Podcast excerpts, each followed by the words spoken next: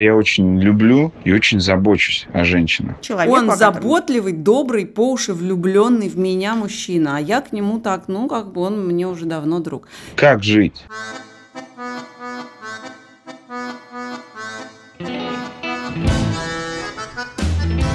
Всем привет, это подкаст «Как жить», меня зовут Лика Кремер. Меня зовут Галина Тимченко, добрый день.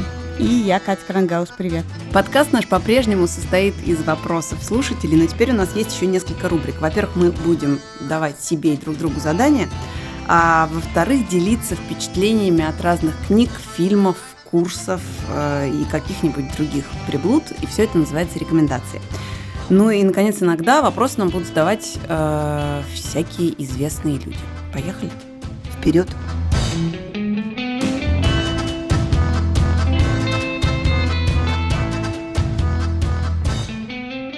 О, вперед я скомандовала сама себя. Я работаю в крупной международной компании, занимаю довольно высокую должность у себя в отделе. Отношения с коллегами отличные, зарплата радует. Не радует только одна маленькая особенность руководства – страсть к ненормативной лексике. На собраниях, курилке, на кухне, на рабочем месте. Все мы можем время от времени крепко высказаться, не спорю. Эмоциональные моменты бывают у каждого. Тем не менее, сидя на совещании, мне не очень хочется слышать, что я не сделала, все на свете. Может быть, я и профукала что-то по, невнимательности, спорить не буду. Но после таких слов в свой адрес у меня каждый раз напрочь отпадает мотивация. Портится настроение, хочется встать, утереть сопли, сдать пропуск и уйти навсегда. Каждый раз я готовлю у себя в голове ответные реплики, просьбы для начальства перестать материться. Но каждый раз как будто не имею и ничего не могу сказать. Стоит ли идти к HR? Сомневаюсь, они там дружат все крепко. Все это угнетает, давит на голову мешает работать. Неужели нельзя разговаривать без мата, быть человеком в облике человека? Посоветуйте, пожалуйста, как быть в этой ситуации. А у меня вот сразу встречный вопрос. Жалко, что мы не можем разговаривать с нашими слушателями. Но вот вам неприятно только, когда на вас кричат матом?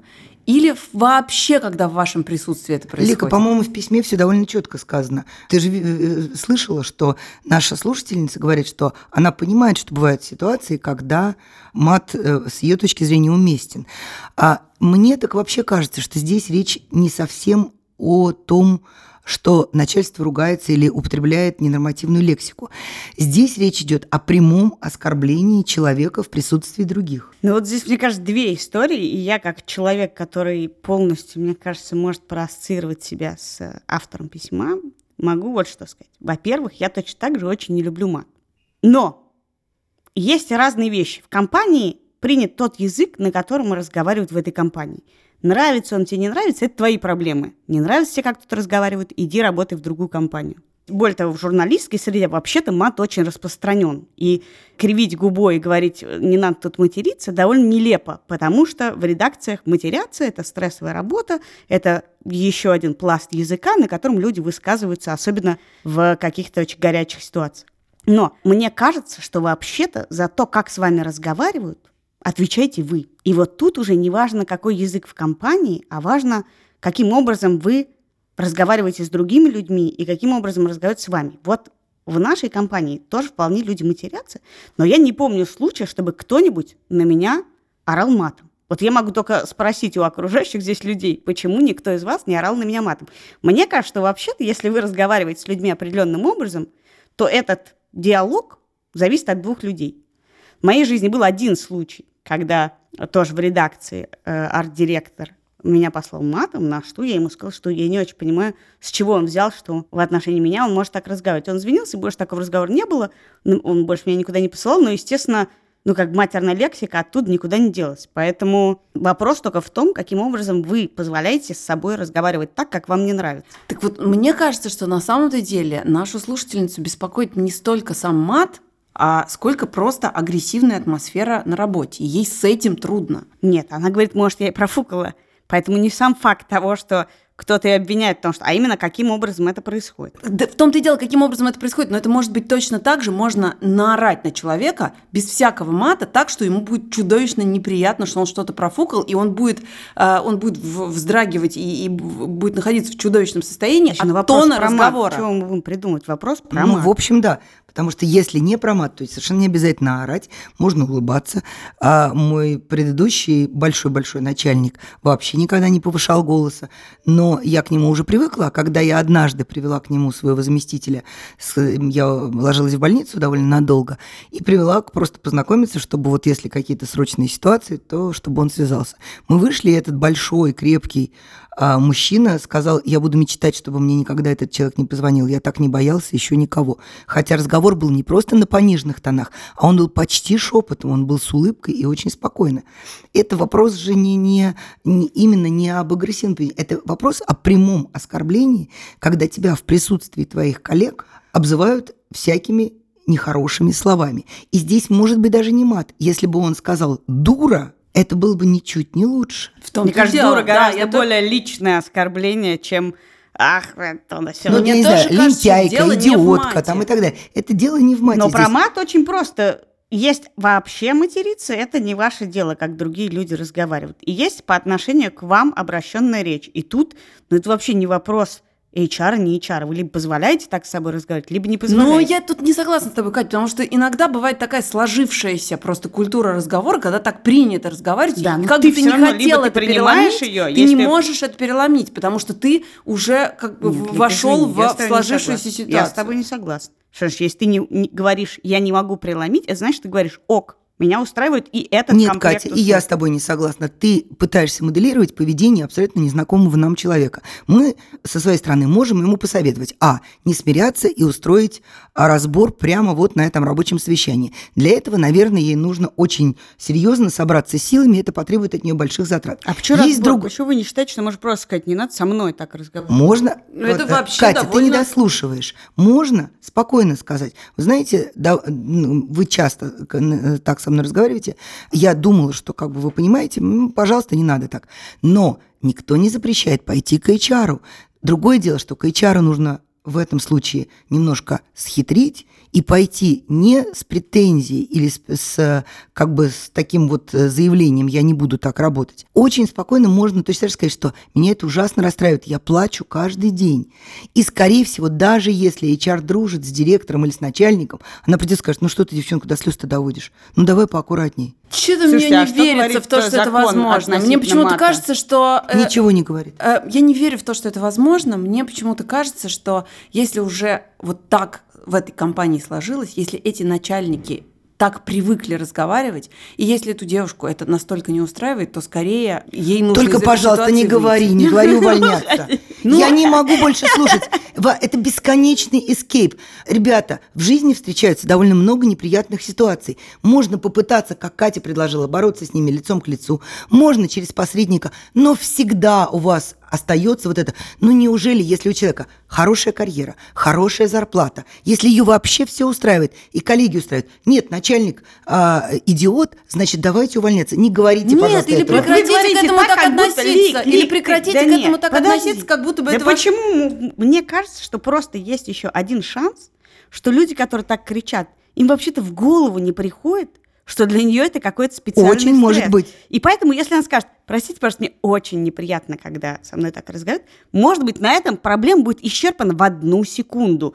Я вот слабо себе представляю, если она нормальный сотрудник, это нормальная большая корпорация, что ей на это скажут, нет, мы тебя будем материть, почем свет стоит, это наша корпоративная ценность. Скорее всего, человек сам от неожиданности станет дико неловко, он скажет, ой, и все на и это. Что, и перестанет материться? Но я не верю в это. Если человек привык так разговаривать. Лика, но, понимаешь, мне очень странно твоя такая жесткая позиция. Ну, например, некоторые люди привыкли есть мясо, а потом становятся вегетарианцами. Ты скажешь, что ты не веришь им? Очень многие люди привыкли не делать зарядку, а потом они начинают делать зарядку. Очень многие люди привыкли, привыкли повышать голос или чавкать. Но после, или, например, у меня, простите, уж совсем не очень э, приятный пример, но однажды э, моя сестра чуть было не поссорила меня с моей одноклассницей, потому что моей однокласснице в, в то время было там 13 или 14 лет, и понятно, что это такой подростковый возраст, когда все немножко выглядят не так.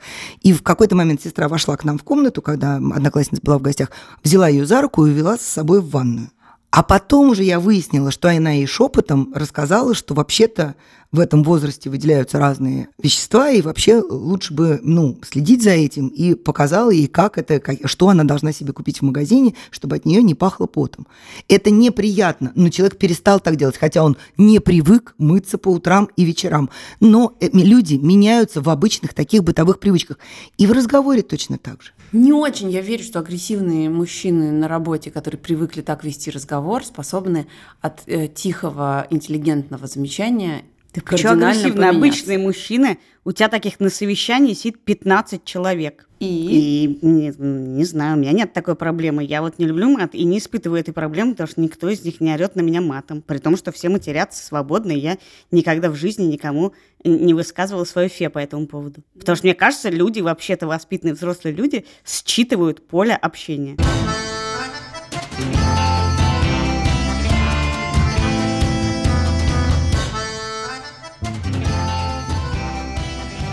Следующая рубрика рекомендаций. Теперь моя очередь, и я хотела бы посоветовать вам книгу, которая называется «Psychopath Free». Ее написал а, Джексон Маккензи. У нее а, в русском переводе есть еще название «Как распознать лжеца и манипулятора среди партнеров, коллег, начальников и не стать жертвой обмана». И мне кажется, что а, нашей слушательнице, которая задала нам первый вопрос, эту книгу тоже можно как прочитать. Как удачно вытекает. Да. Теперь понятно, почему ты назвала их агрессивными мужчинами. Да-да-да, вот. Это такой э, ультимативный гид по абьюзивным отношениям. Причем автор книги... Все лучшие слова встретились в одной да, фразе. А, особенно, ультимативный, особенно ультимативный. по абьюзивным отношениям. Э, э, мне еще хочется актуальную тематику сюда добавить. Какие вы добрые люди. Как мне с вами приятно разговаривать. Помните, был такой момент, когда все бросали курить с помощью Алина Кара? Это что-то такое НЛП, вот это вот Да-да-да, это такая книга, это единственная... Это из детских страшилок. Один человек прочел эту книгу да, и бросил да, курить. Вот. Мне кажется, что книга а, про абьюзивные отношения, а именно книга Сайка Подфри, это она похожа. Аленкар здорового человека? Да, это Аленкар... А, вот только... почему изменилась твоя жизнь, Лейка. Полезла, полезла за словом в карман. Э, значит, эта книжка, она похожа немножко на Алина Кара. Она похожа, во-первых, тем, что этот человек, который написал эту книгу, судя по всему, под псевдонимом, написал ее о себе. В смысле, он абьюзер? Нет, он состоял Жертва. в абьюзивных отношениях, он был жертвой, и кажется, он написал эту книгу под псевдонимом, потому что ни одной другой книги я его не нашла, ни одной толком фотографии, кроме какой-то, судя по Может всему, быть, похожей на коллаж. Она вообще? Судя по всему, это он э, все-таки, ну, я не знаю, там, там на самом деле никакой, никаких э, подробностей его личной жизни в книге нету, но написано, что он сам через все это прошел. С одной стороны, эта книга довольно попсовая. Она очень написана понятным языком, она рассказывает личную историю автора, э, но без э, лишних подробностей, потому что она немножко учебник. Это учебник о том, как выйти из отношений с психопатом, как опознать его и э, там рассказывается... Ну, уже очень интересно, пример какой-нибудь приведи, как опознать психопата я хочу. Потому что, помнишь, Шерлок Холмс в э, сериале «Шерлок», когда его называли психопатом, он очень быстро всех поправлял. Не психопат, а высокоактивный социопат. Смотрите, там описываются психопаты прежде всего как люди, для которых нарушение ваших границ – это челлендж. Это э, как бы интересно, им интересно, и они этим питаются, нарушая границы других людей. Они все время проверяют, как далеко они могут пойти. Там описано несколько этапов отношений с психопатом. Прежде всего, это про личные взаимоотношения, и обычно а, отношения с психопатами, а, как описано в этой книжке, начинаются с того, что а, называется love bombing. Это когда вас закидывают какими-то сообщениями, комплиментами, угадывают ваши мысли и желания. В общем, совершенно вас заворачивают в облако а, розовой иллюзии, что вы самый главный человек на Земле. Следующий этап отношений с психопатом – это обесценивание и унижение. Потом к вам начинают придираться или все, что, все, что вы сделали, обесценивать, или все, что вы сказали, обесценивать. Ну и вообще там разными способами описывается, как люди нарушают границы и как, как они общаются в тот момент, когда происходит вот этот второй этап отношений, обесценивания. Ты понимаешь, Лик, я вот э, тебя слушаю, прости, да. я тебя прервала, а потом да, прошу да, да. тебя продолжить, потому что очень да. интересно. Но я тебя слушаю и думаю, что и очень многие люди, которые прочтут эту книгу, начнут подозревать психопатов в тех, кто психопатом не является. Ну, например, вот я была замужем, у меня был муж нормальный, ну, э, абсолютно, вот абсолютно нормальный человек во всех своих проявлениях. Но в какой-то момент отношения между нами разладились. И я явно стала его раздражать. И вот то, что ты говоришь об обесценивании и унижении, пришло в нашу жизнь. Mm-hmm. Причем это были абсолютные мелочи. То есть, например, ты, я купила себе новый плащ или там пальто или платье, и когда надела, э, и говорю, ну, Э, в ответ я получал примерно, ну, опять темненькая, скромненькая, господи, боже мой. Вот, и, и ты понимаешь, что тебя тут же... Но это не означает, что человек психопат. Я это означает, что скажу. отношения кончились. Я вам больше скажу. Я, прочитав эту книгу, сначала, значит, примеряла это на разные, на разных людей, которых я встречала в своей жизни, на разные отношения, которые происходили на моих глазах или со мной, но потом я дошла до того, что я стала искать психопата в себе, потому что, ну нет же, это же, это же не такой диагноз, который ты можешь там вот 100 э, грамм того, 100 грамм всего и 150 грамм еще масла и взбить, и тогда ты психопат. Понятно, что всякие гра- грани личности есть в каждом из нас. И немножечко психопата, наверное, есть в каждом из нас тоже. И, в общем... Э... Отлично, немножко психопата есть в каждом из нас. Почти что, почти что считалка. Почти что Маяковский. С точки зрения... по-своему психопат.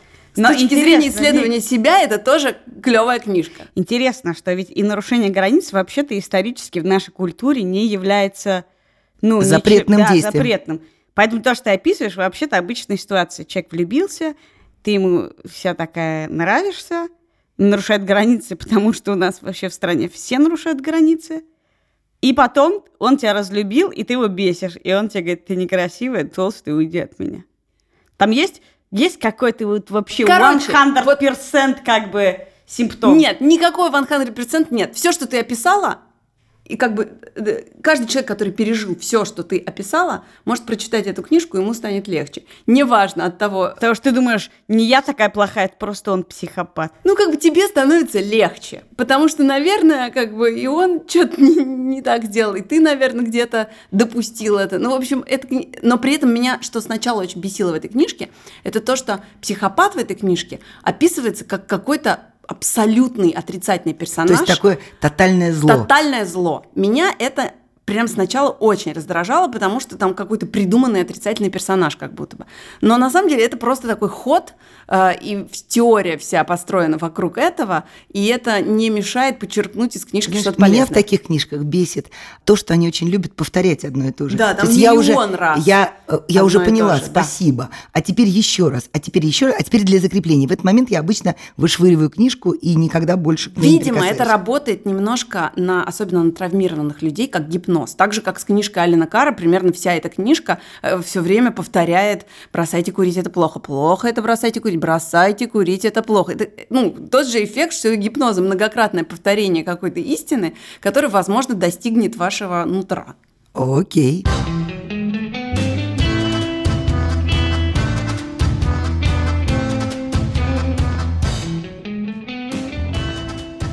И сейчас мы переходим к рубрике «Вопрос от известного человека». И этот известный человек назовет себя сам. Послушаем вопрос. Здравствуйте. Меня зовут Юрий Дудь. Все называют меня сексистом. Хотя я очень люблю и очень забочусь о женщинах. Как жить? Нам очень приятно, Юрий, что вы заботитесь о женщинах, но вообще-то то, о чем вы говорите, и даже в интонации и слова, которые вы произносите, это яркий пример доброжелательного сексизма. Доброжелательный сексизм – это такой термин, который впервые употребили в своей работе в там, 90-х годах ученые, э, психологи э, Питер Глик и Сьюзан Фиски. Эм, они рассказывали в этой работе как раз о том, что сексизм может принимать очень разные формы, и он адаптируется под э, социальные нормы в том числе. Так вот, мне кажется, что Юрий, конечно, сексист и вполне комфортно э, себя в этом качестве чувствует. Он сексист доброжелательный.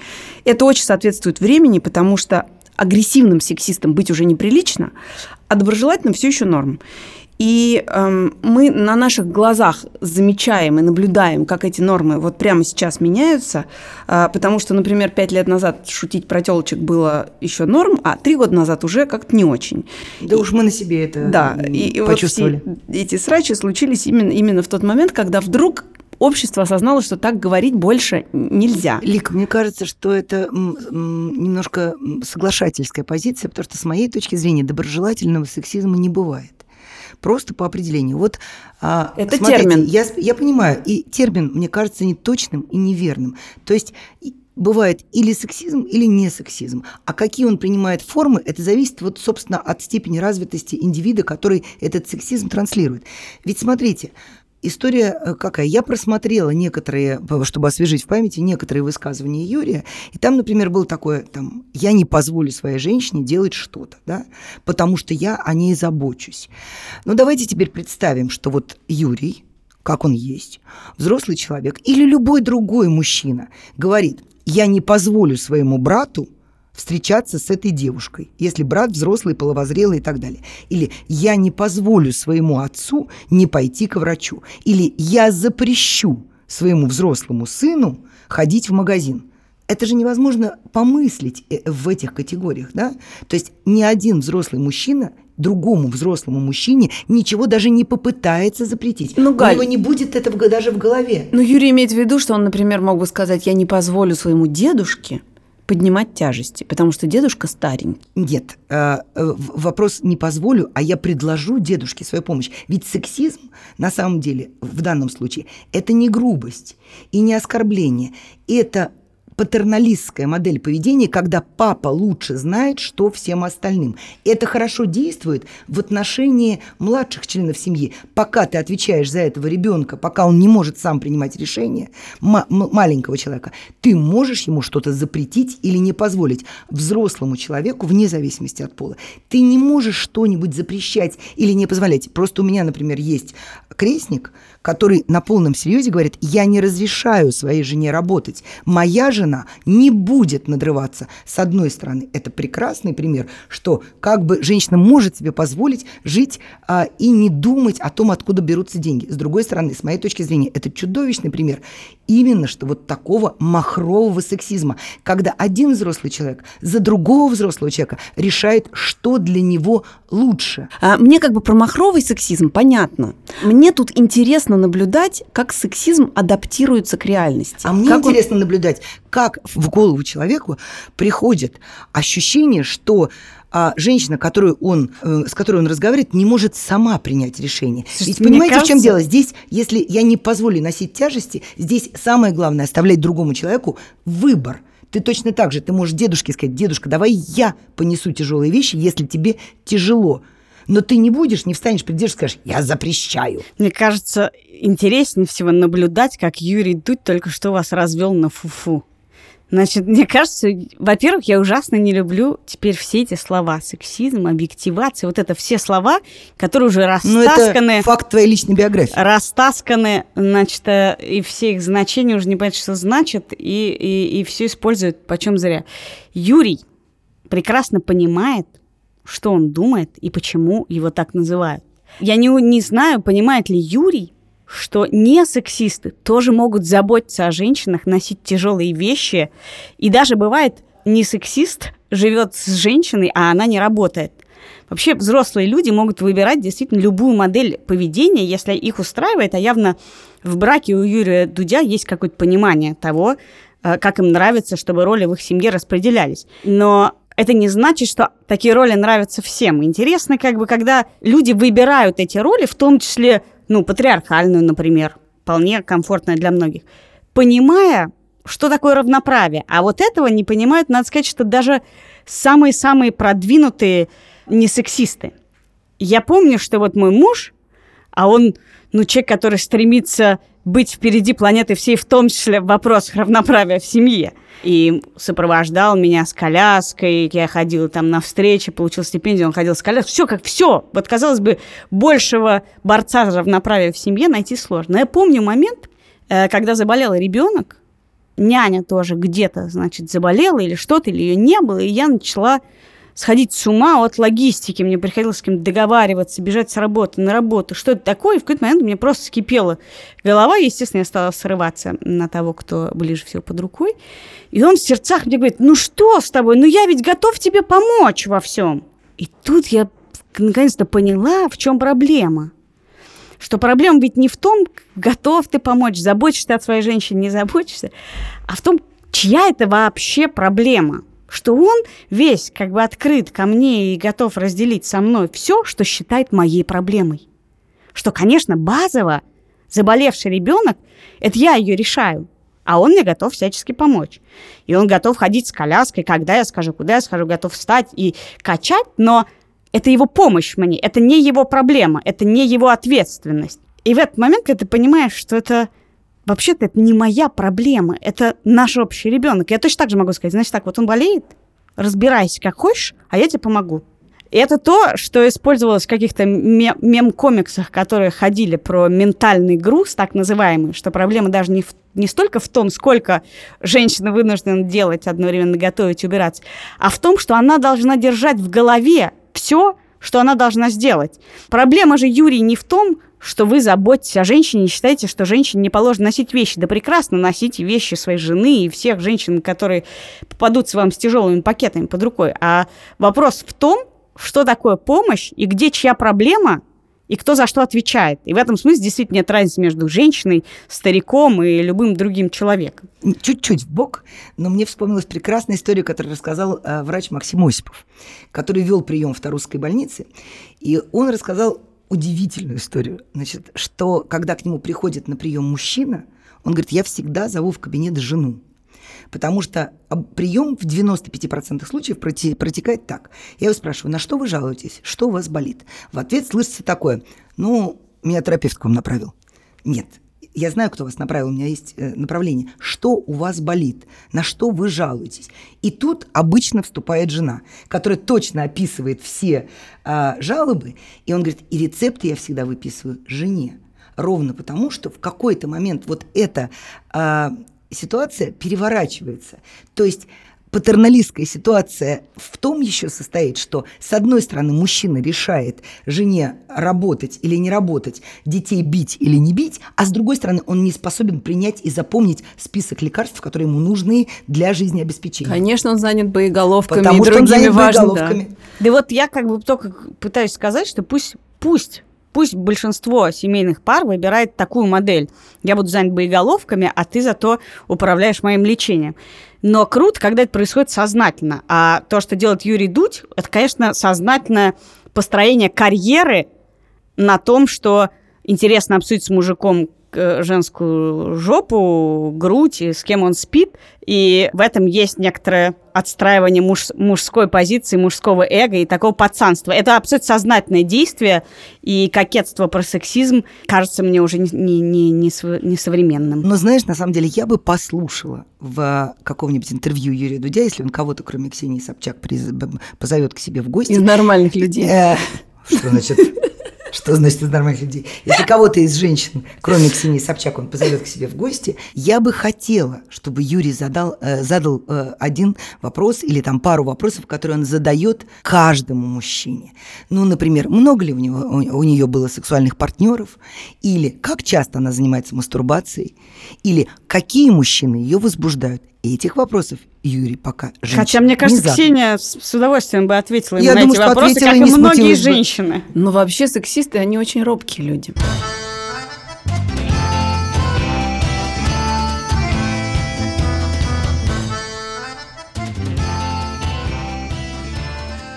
А теперь э, рубрика задания. Я давала Гале задание несколько недель назад избавиться от одной какой-нибудь залипательной привычки. У Гали есть, я думаю, что, как у многих много привычек. И я предложил Гале попробовать от одной из них избавиться.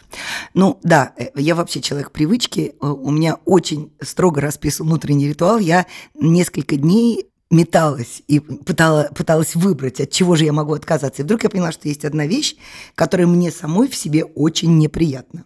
Я на телефоне все время играла в игрушки. Значит, я играла утром, во время того, как я пью кофе, я играла на скучных совещаниях, я играла вечером, когда я, например, а, хотела посмотреть сериал, то самое большое удовольствие – открыть ноутбук, смотреть сериал, а заодно еще и играть в эту игрушку. И иногда вечером, прямо перед сном, потому что для меня это было своего рода медитация, и я э, легче засыпала. Это Вам вы как не четки снилось? перебирали. Да, я как четки А не перебирала. снилось вам потом? Нет, мне не шарики? снилось. Я даже советовалась когда-то с э, психотерапевтом, что это такое. И когда она меня расспросила о том, ну, как бы, что я делаю, выяснилось, что для меня это способ успокоения. То есть я действительно как четки перебирала это, э, совершенно э, вне всяких там, мыслей. Я не болела, там, не считала очки, просто вот как четки перебираешь. И я подумала, что нужно от этого отказаться, потому что ничего не получается делать э, одновременно хорошо. То есть, если ты смотришь сериал и играешь, ты все равно залипаешь и впадаешь в такое вот полубессознательное состояние, и ничего не помнишь потом, что ты смотрел. Читать книжку вообще невозможно. Ну, а на совещаниях это выглядит неприлично, как невнимание к сотрудникам или к обсуждаемой теме. Вот, значит, я снесла игрушки из всех своих телефонов, и надо сказать, что, как мне кажется, мне потребовалось меньше 10 дней для того, чтобы практически полностью избавиться от этой плохой привычки. Значит, первые два дня я, естественно, тыкалась в телефон бесконечно. Потом я попыталась найти замену в виде ленты Инстаграма. Но это оказалось совсем не так интересно. Во-первых, ну, алгоритм мне не нравится. Во-вторых, в общем, я не, не так, чтобы очень люблю подсматривать за чужой жизнью. Вот. Ну, а потом там еще я подписана в Инстаграме на много разных сообществ, которые посвящены звездам Голливуда, ста- э, старого времени. И они все такие красивые. В общем, меня это расстраивает. Вот. Раздражает даже. И раздражает. Ну, конечно, раздражает. Вот. Ну вот, и первые два дня я действительно все время э, пыталась в телефоне найти на автомате иконку с игрушкой. На третий день я поняла, что нет, ничего не, не, обламывается. И это на самом деле история успеха, потому что мне ужасно приятно, что я за неделю смогла избавиться. И вот, например, я поняла, что за вчера и позавчера я ни разу даже не вспомнила об этой игрушке. Более того, я начала заново читать те книжки, которые я пыталась читать. Знаете, когда ты читаешь книгу, ну, например, я там подписана на э, некоторые сервисы книжные, и у тебя вроде бы как э, премиум класс этот э, подписки. Но ты читаешь книгу, ты споткнулся о А какую-то читаешь мысль. как на обычную Нет, подписку, да, не на премиум? Нет, нет, это э, сарказм тут совершенно ни при чем. Просто ты там можешь довольно редкие книги найти, А. и поэтому тебе не подсовывают вот, ну, попсятину. Я не люблю э, художественную литературу, я читаю в основном нон-фикшн. И поэтому это сложное чтение. И каждый раз, когда ты вот в телефоне или в ноутбуке натыкаешься на сложную мысль, у тебя тут же спасительный прыжок, а ну-ка я поиграю. Что-то я не поняла. А тут тебе приходится вот то, как Катя говорит, немножечко, чтобы э, мозги поскрипели. И мне это на самом деле ужасно нравится. И я прямо вот, я, я собой горжусь. А Кати, которая дала вам это задание?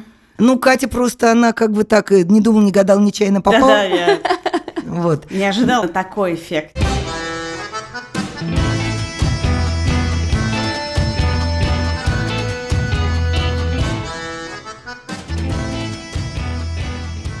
Длинный вопрос, но я не стала его сокращать, потому что мне показалось, что здесь все довольно интересно. Мне 26 лет, я два с половиной года в отношениях, и у меня свадьба в августе. Я люблю своего жениха, он заботливый, добрый, по уши влюбленный в меня мужчина. Мы довольно разные люди, однако нас всегда связывало прекрасное чувство юмора и общая любовь к сарказму. Вдобавок он был моим лучшим другом, пока не началась вся романтика, и еще и первым в сексуальном плане. Однако буквально месяц назад я познакомилась с одним англичанином по переписке.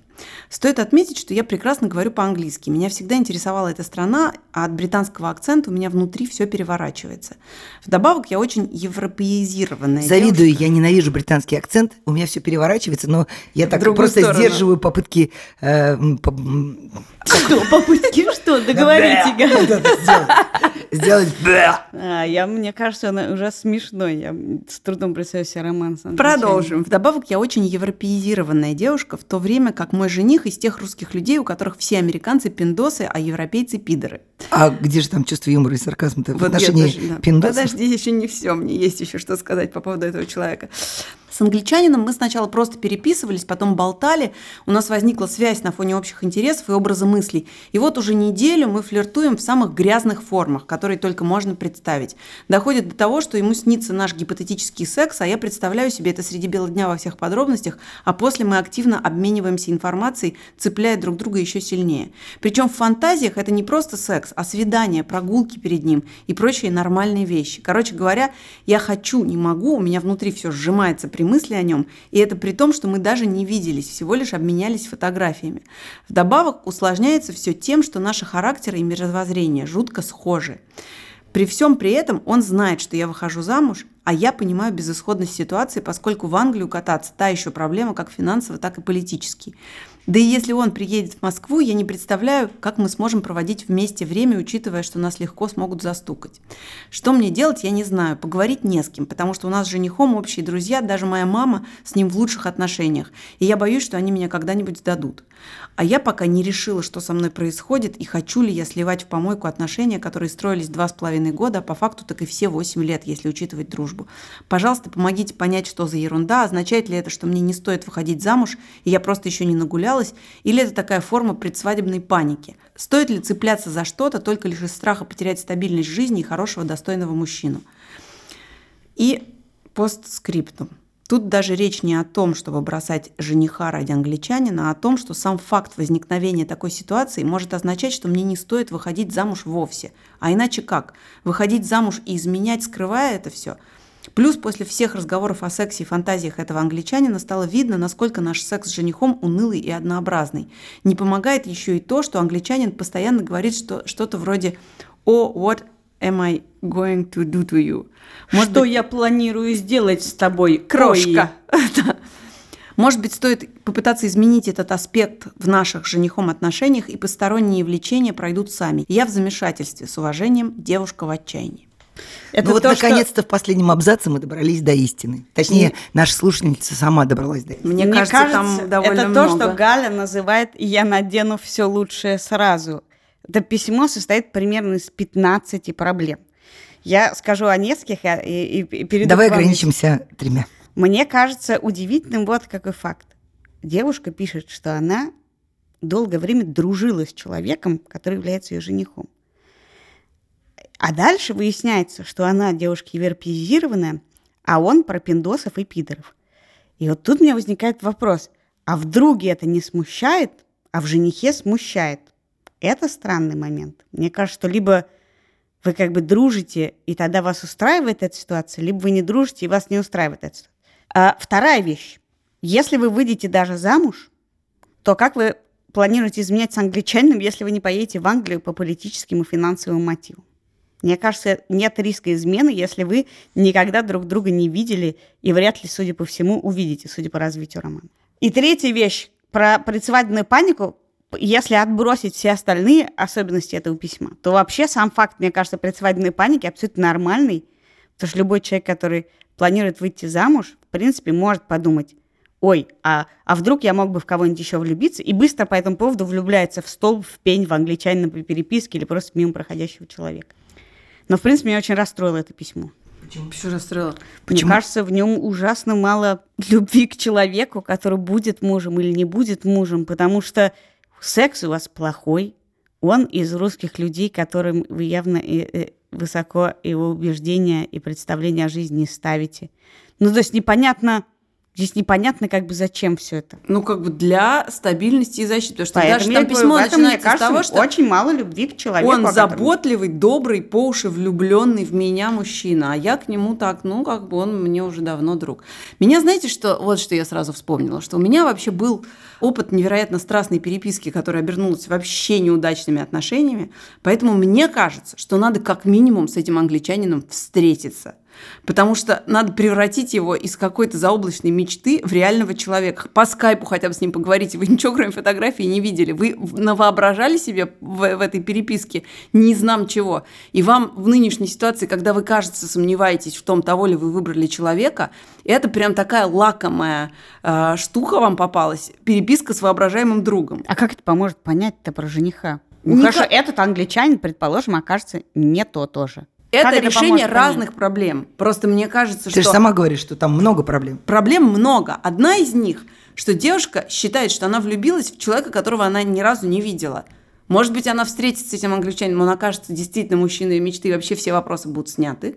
Может быть, она увидит его, окажется, что он э, совсем не то, что она себе напридумывала, но и жених тоже не то, но она как бы пойдет как-то решать свои проблемы дальше – Но воображать, что это решение всех ее проблем, но только это невозможно, потому что по политическим мотивам и потому что это дорого, ну совсем глупо. Вы знаете, мне кажется, что здесь немножечко спутаны жанры. Она э, с вот этим воображаемым другом общается в жанре секстинга. Это очень герметичный жанр. Люди пишут друг друга э, друг другу фактически любовный роман, ну то есть они пишут вдвоем э, любовный роман который, как вот э, ты его написал, закрыл книжечку и отдал издателю, да? Точно так же и здесь эти отношения, у них есть начало, кульминация и конец. И все, на этом закончено. То есть, может быть, э, она неправильно оценивает отношения свои, потому что это просто правила такие секстинга. И разговор о возможных прогулках, и разговор о возможном будущем.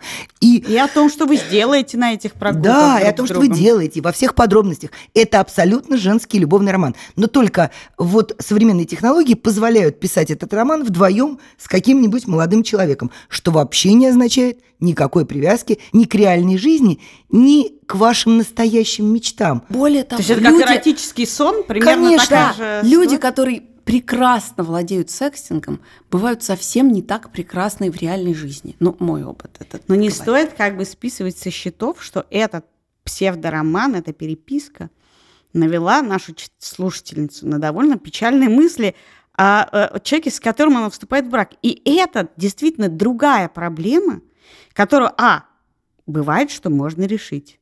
Б, бывает, что решить нельзя. В смысле можно решить? Что можно решить? Ну, что есть там что Нет, есть там что-то в сексе уныло. А. И как-то я уже забыла, какое еще тоскливое слово. Унылый и однообразный секс. Унылый и однообразный. Бывает, что это можно решить, бывает, что нет. Но если... Ну, попытаться-то в любом случае да. стоит. Мне кажется, Если для там... вас эта тема важна, то хорошо бы это э, э, выяснить. Там не только в сексе проблема. Она говорит, она подчеркивает, что она любит все европейское, английский язык и вот это все, а он простой русский парень и пиндосы и пидоры Понимаете, в голове его. еще есть одна маленькая зацепка, которая меня приводит к мысли о том, что, может быть, наша слушательница и рассталась бы с этим своим женихом нынешним, и не писала бы даже нам. Ну, нам нравится, что нам пишут, то, что мы, мы можем хотя Спасибо, бы что вы написали. Спасибо, да. что вы написали нам. Но есть одна история. Смотрите, 8 лет, и она проговаривается. И даже мама и близкие друзья все одобряют этот союз. То есть для нее эта ситуация безвыходная не потому, что она просто бросит человека. Таким образом, ей предстоит выяснить отношения со всем своим ближним да, кругом. То есть, возможно, тут я начинаю думать, что, возможно, этот роман – это вообще подсознательная как бы попытка Абсолютно. себя спасти от необходимости выходить замуж за человека, которого ваша мама любит больше, чем вас, и ваши подружки одобряют его так, что у вас как бы язык не повернется сказать, а может быть, может быть, не надо. И тогда вполне возможно, что вы это вообще-то все себе сами придумали, хрен с ним, с этим англичанином, чтобы сказать, наш брак невозможен, я ужасная женщина, я тебя изменяю по переписке с англичанином. Мне кажется, что это самое точное, что до чего мы сейчас вот, вот то, к чему мы сейчас пришли, это очень удивительный точно. случай, когда э, все трое настолько обеспокоены этой ситуацией и насколько, настолько расстроены, что кажется правда. Подумайте еще раз, может быть, правда, это не ваш человек. Да нет, ну потому даже... что если до свадьбы секс одно, а, а, унылый, однообразный, что будет через год? Да бог с ним сексом, просто Ничего встретитесь с этим англичанином и все будет. Да потому что мне кажется, она хочет убежать от своей нынешней Я жизни даже так в какую-то другую. замуж неудачно тоже не страшно. Но главное помните, развестись после того, как вы уже вышли замуж, еще сложнее, чем сбежать до свадьбы. Вообще, как бы чем дольше вы будете вариться в том, что для вас мучительно, а всем кругом одобряемо, тем сложнее вам, вам уже одного романа с англичанином будет недостаточно. Но тут еще есть одна история. Можно я уже прям... Вот я очень не люблю ситуации, когда все вокруг хотят от тебя, чтобы ты была хорошей девочкой. Мама хочет, чтобы ты вышла замуж за правильного человека. Друзья хотят э, ездить к вам на дачу, жарить шашлыки и вспоминать Comedy Club или что-то там еще. Ну, под, подумайте, вот это такая жизнь, она ваша? Вы правда себе это намечтали? У кого-то была такая песня «Того ли ты ждал?» Вот вы этого ждали? Поздравляем вас с наступающим торжеством. Надеемся, что вы выбрали себе хорошее платье. Это был подкаст «Как жить» и мы, Галина Тимченко. Катя Крангаус. Меня зовут Лика Кремер. Пишите нам, пожалуйста, на адрес подкаст собакамедуза.io и в телеграм-канал Медуза Loves You. Подписывайтесь на наши подкасты, пишите, что вам нравится, что вам не нравится, что вы слушали, что, что вы для себя вынесли. И ставьте нам оценки в приложении Apple Podcast, потому что это помогает другим узнать о том, что мы есть. До свидания. До свидания. До встречи.